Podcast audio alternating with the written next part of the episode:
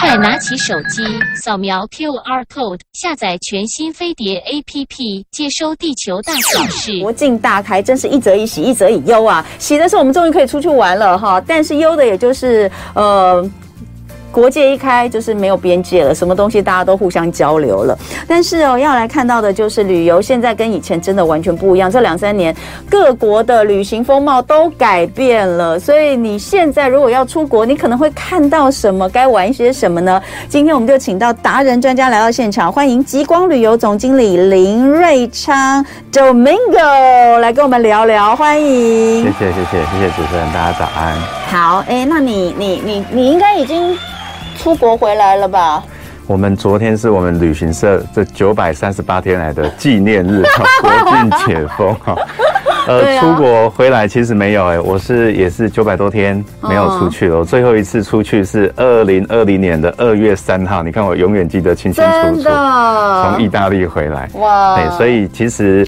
大部分我们旅游业的人呐、啊，其实从今年三月、四月陆陆续续确实有出去考察。对啊，好，然后甚至是在做准备，没有错。但是因为我在公司主要还是负责行政职居多了哈，所以我们公司是有不少的领队，从三月份开始啊，类似的考察团、捷克的这个我们叫做 agent tour 啊，陆陆续续其实都有啊，这个到国外去，还有日本等等，所以有一些比较第一线的、即时的一些。国外的状况，今天也可以跟大家来做分享。这样，好，那国境之门重新打开、全面解封之后，其实可以预料到啦，台湾人最多的涌出去的，应该还是日本。没错，没错，没错。不过这边哈，我倒觉得。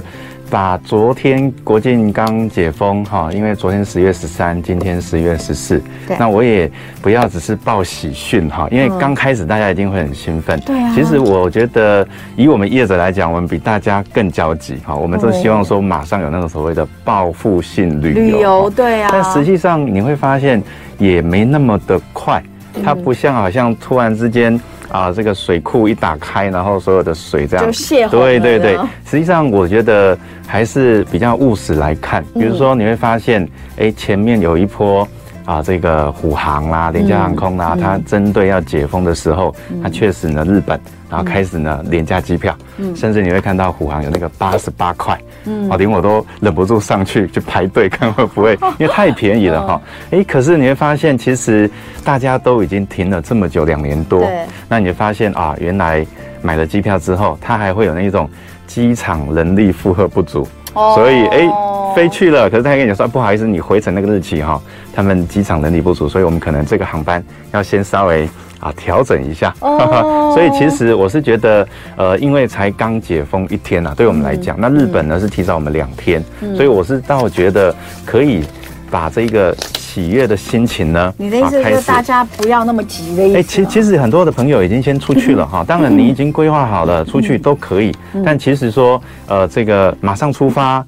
跟下个礼拜出发，或者甚至明年出发，我都觉得是可以啊，这样来预期的。特别是说啊，慢慢慢慢，我们发现到可能下个月、下下个月，甚至明年，整个其实机票啦、饭店啦。它会回归比较市场机制了，因为目前为止票价除了刚刚讲的廉价航空以外，还是比较偏高。最近他们就说，哦，那个之前都订好了，结果现在又降价了。对对对对对对对，所以大概差多少啊？哎，其实差多少蛮难去去比较的哈啊。可是像坦白讲，我这一个礼拜的礼拜一才到新宇航空去嗯去拜访，那你就发现说，不只是旅行社，连航空公司他们也还在 try。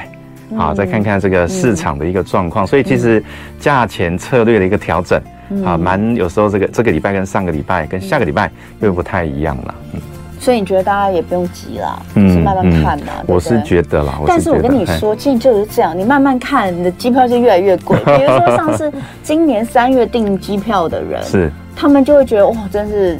真是跟现在比，他们那时候订真的便宜太多了，对不对？是是。那所以有时候大家就会觉得，哎呀，不能，好像又不能不急。不过最近真的波动蛮大，没错，跟股市一样，都波动蛮大。所以也许呃，不过说真的，如果今天今天是过年要出出过年前那个时候要出去玩的话，现在不做准备也来不及啊。是啊是啊，其实我觉得应该是可以有两个啊这样的一个准备跟期待了哈。嗯。一个就是说。可能可以慢慢的规划，另外一个当然就比较呃这个准备要出发。嗯，像我们其实从政府开始有这个消息啊讯息说要解封的时候，哎，我们其实沉寂很久的那个电话 Line。还有我的 mail，真的是好多好多的询问哈。那我们也感受到很多人，他觉得我不管了，我两年都没出去了，我不管怎样，我非出去不可。对对对，到哪都可以。是的，所以其实今天也有一些资讯呢，可以让大家分享哈。比如说像现在要去日本的话，那么其实北海道原本十月初枫叶就已经红了。那按照往年啊，它都会有枫叶的一个啊最前线，所以其实一直到十一月中，差不多十一月二十号，京都那一带的枫叶是最漂亮。因此呢。呃，如果要往日本，也可以这样来安排。那另外，当然我自己一直到疫情之前，都还在第一线欧洲带团啊。所以，如果说要比较飞远一点的，其实欧洲现在这个季节去也很不错。对，其实我们想来聊聊欧洲，因为真的好久没有去。嗯、那呃，我的朋友因为最近刚好因为呃他在十月的时候因为工作出差的关系去了，所以他他没有。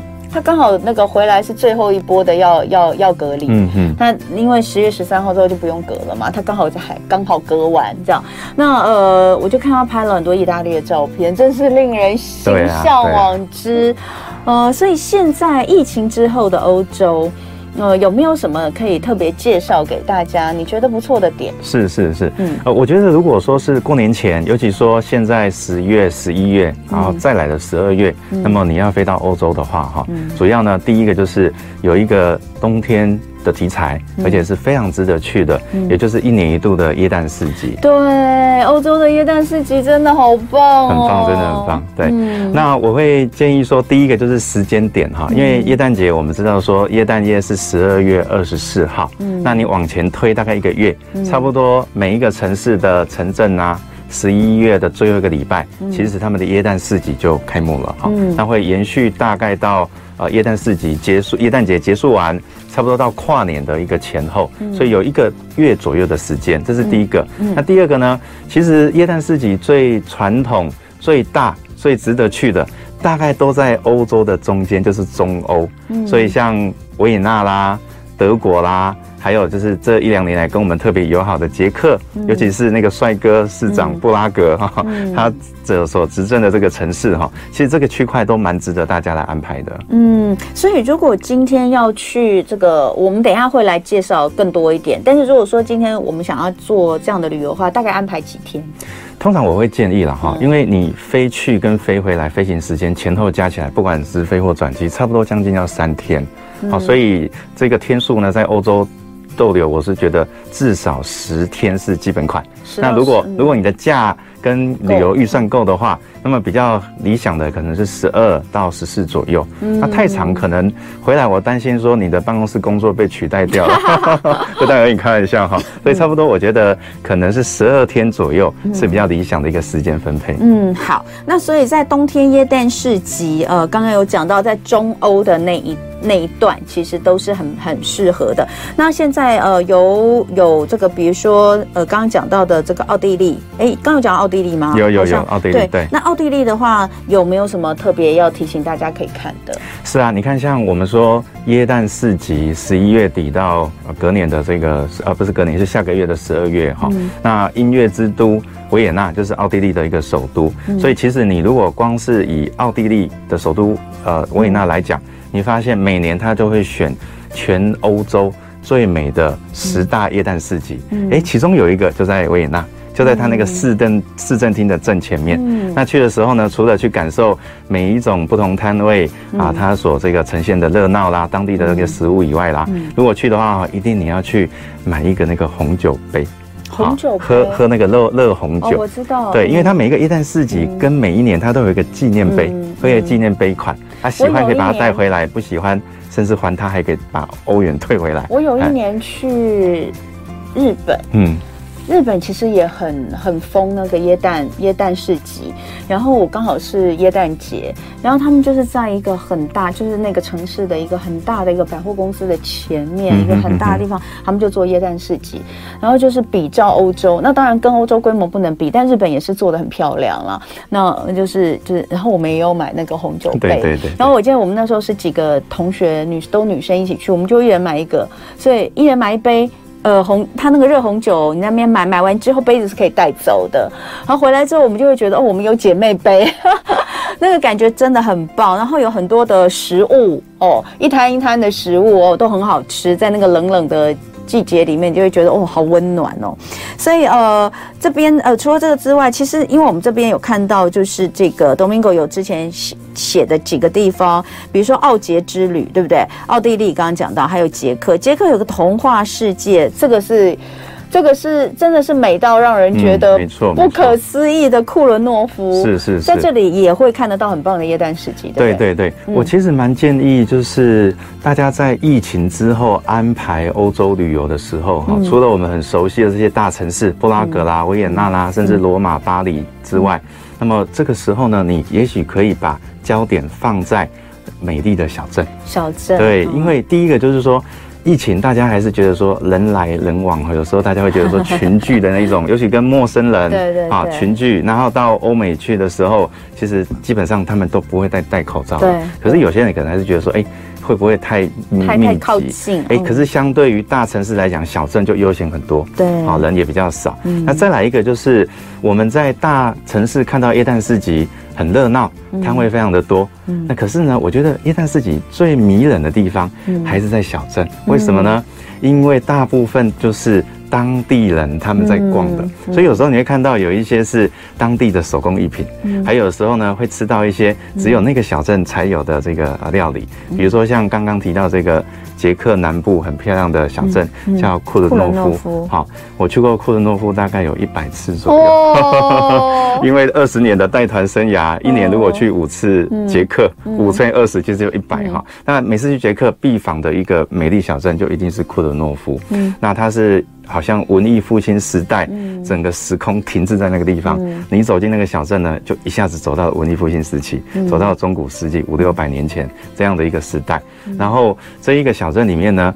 小广场小小的，好，耶诞市集不是很大，你也不用期待什么会有捞金鱼啊，会有弹珠啊，没有，只有台湾的夜市才会那么热闹。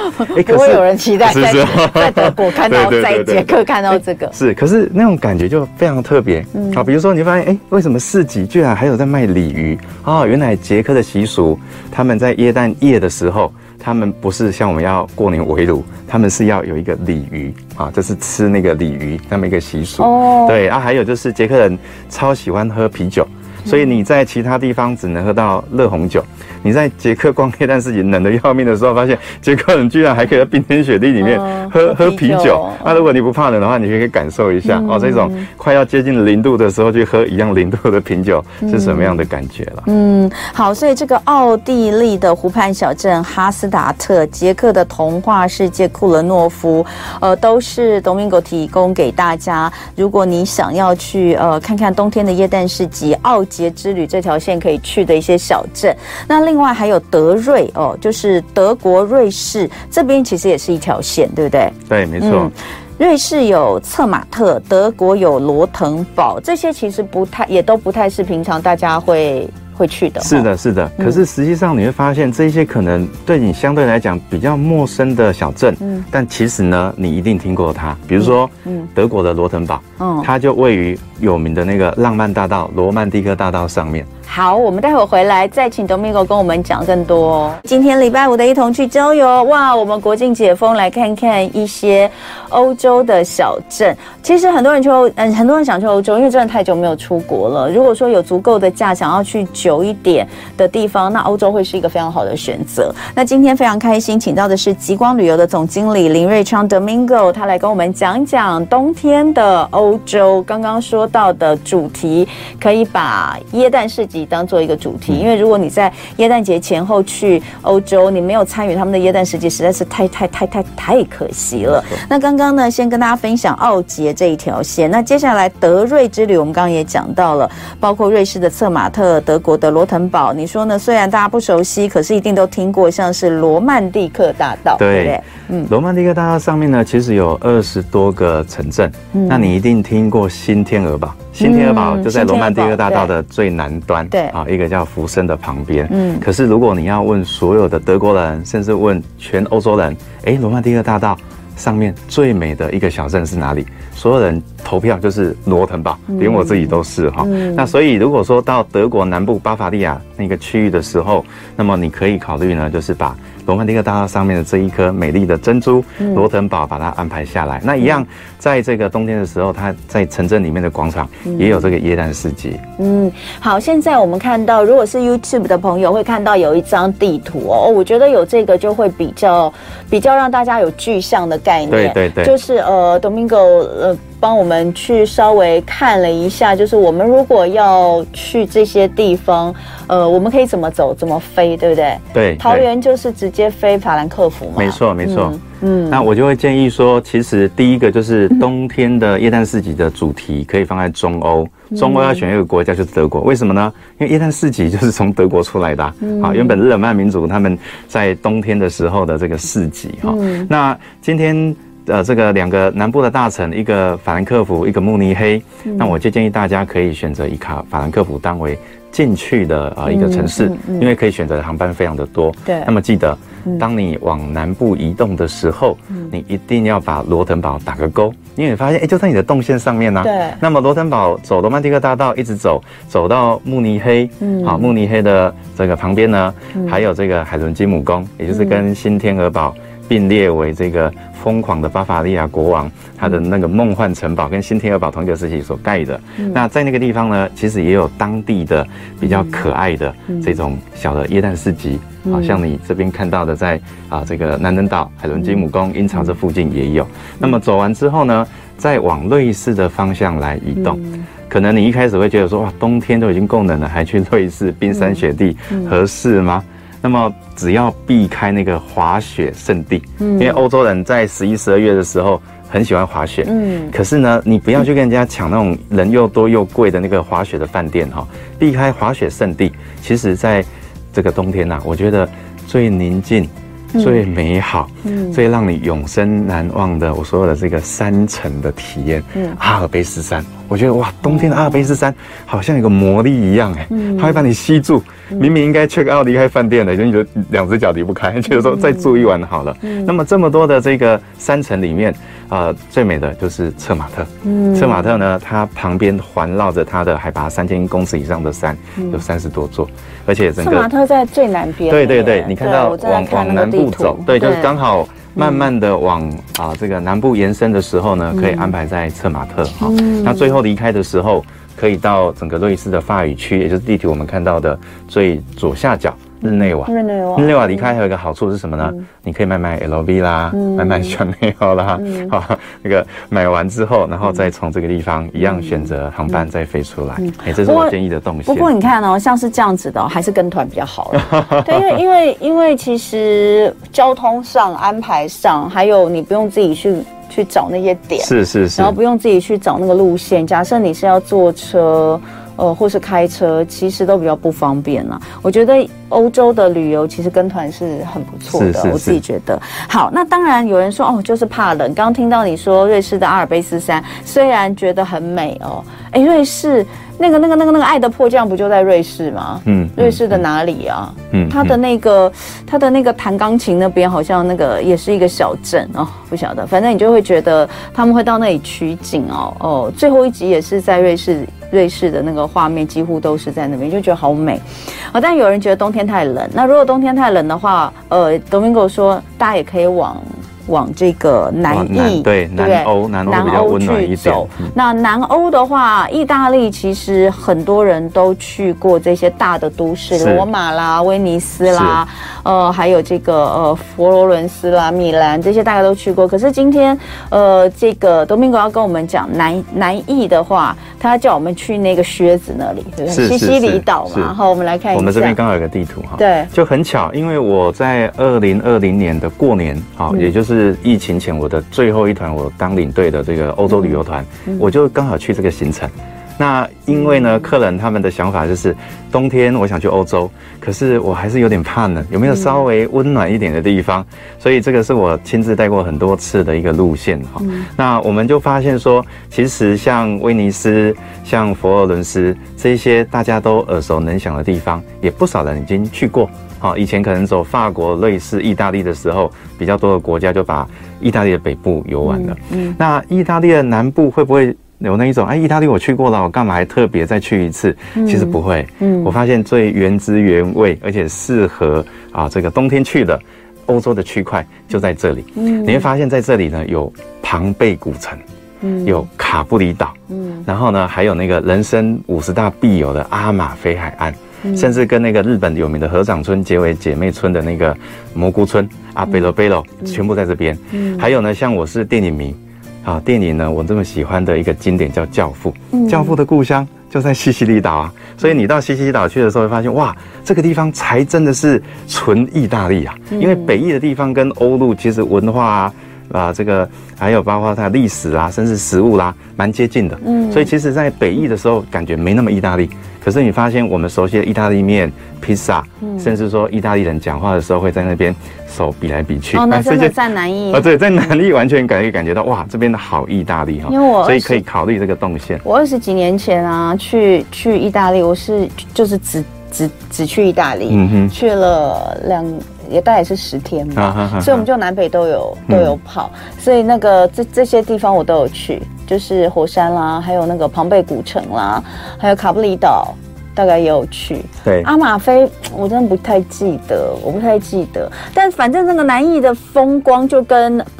就跟这个北义非常不一样啊！北义你喜欢去的那些地方，好，罗马它是是因为有古迹哦。是。那其他的就是看大教堂啦，然后走那些大道啦，然后很多的名店啊，那些跟那个南义是完全不同的。而且南义也有两个很美的小镇，我特别啊想要介绍给大家。嗯，是什么？是如果走南意大利，除了我们刚刚讲到的这些啊比较著名的地方景点以外，哈。那因为我亲自走过蛮多次的，因为我发现，如果以欧洲小镇来介绍给大家的话，有一个小镇呢是在我们讲那个阿马菲海岸上面。嗯，阿马菲海岸上面其实最美的一个小镇叫波西塔诺，波西塔诺。嗯，那我会建议大家在这个地方其实可以停留一晚，有很多那一种世界富豪来到意大利玩，嗯，那他们特别会选择很棒的，嗯，啊这个饭店哈，在阿马菲海岸这边。嗯，那如果离开意大利本土，我们来到刚刚讲教父的故乡。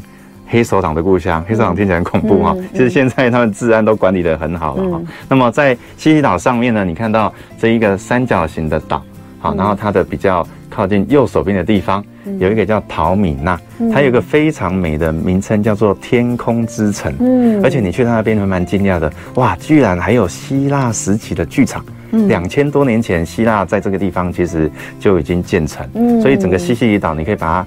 啊，这个当成是大希腊古文明的一个范围的这样的一个旅游一个区块，嗯、所以这两个呃小镇我觉得都挺美的，都也在你的旅游动线里面可以把它安排进来。嗯，南欧除了这个南意之外哦，大家如果想去葡萄牙的话，其实 Domingo 也有推荐，对不对？是啊，是啊，嗯、你看像我的名字叫 Domingo，Domingo 其实就是西西班牙语的礼拜天，嗯、因为礼拜天不用上班，不用上课，嗯、特别开心。Domingo 所以很多人的都叫 Domingo。